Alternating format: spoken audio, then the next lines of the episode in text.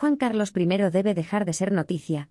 Si alguien quería dar la sensación de que se recupera la normalidad institucional, perdida hace dos años, con un regreso fugaz del llamado rey emérito a España, desde luego se equivoca. El cúmulo de desaciertos en comunicación, iniciado en marzo de 2020, con un comunicado que establecía la ruptura entre el padre y su hijo, Felipe VI, y agravado con la salida en agosto de Juan Carlos I a Abu Dhabi, se ha completado ahora. Es más, quizá los desaciertos hasta se intensifiquen con la extrañísima manera de informar de que quien reinó en España durante casi 40 años volvería este próximo fin de semana. Pero solo eso, el fin de semana, con un encuentro de médico con su hijo, y para participar en una regata en San preparada por el más fiel de los amigos de don Juan Carlos, el navegante Pedro Campos. Y después, el retorno definitivo a los Emiratos, a eso que algunos llaman, aunque no lo sea, aunque sea voluntario, exilio. El rey viajó a Abu Dhabi este domingo para trasladar personalmente sus condolencias al presidente de los Emiratos, Mohammed bin Zayed, por el fallecimiento del hermanastro de este. De entrada, nos avisaron de que, por motivos protocolarios, signo de interrogación, don Felipe no podría ver a su padre, aunque la zarzuela dejó saber que había mantenido una conversación telefónica con él, y han quedado en verse en Madrid cuando don Juan Carlos venga a España.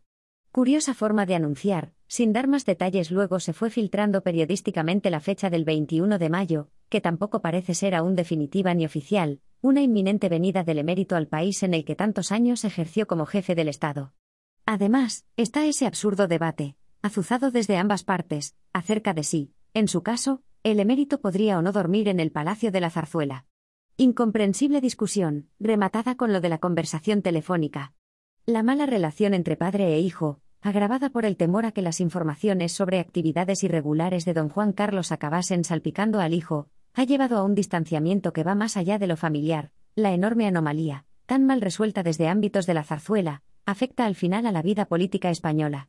Creo sinceramente que la Moncloa ha tenido poco que ver con este afer que trasciende lo palaciego, y que afecta a la esencia de la monarquía, hoy también encarnada por la figura patentemente honrada y eficaz de Felipe VI. La cuestión también alcanza a la presidencia del gobierno, y a los planes conjuntos de PSOE, y PP para reforzar el papel de la corona y hacer la institución más transparente.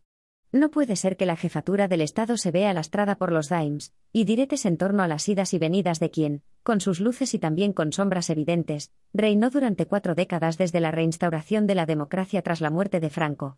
Ni puede cundir la sensación de que rencillas que deberían afectar exclusivamente a lo familiar acaben extendiéndose a la política nacional. Creo que un retorno, definitivo y sin pretextos extraños, entre los que cuento la famosa regata gallega, del emérito a su país, España, y su instalación allá donde él elija, incluyendo el complejo de la zarzuela, sería positivo para normalizar lo que desde el primer momento no fue normal. Don Juan Carlos, incluyendo el contencioso con la aventurera Corina, no debe seguir dando titulares a sectores que quisieran debilitar la actual forma del Estado. Ha conseguido, de una u otra forma, quedar libre de casi todas las persecuciones fiscales y, dicen, es libre de ir y venir cuando le plazca. Puede que así sea legalmente, en efecto.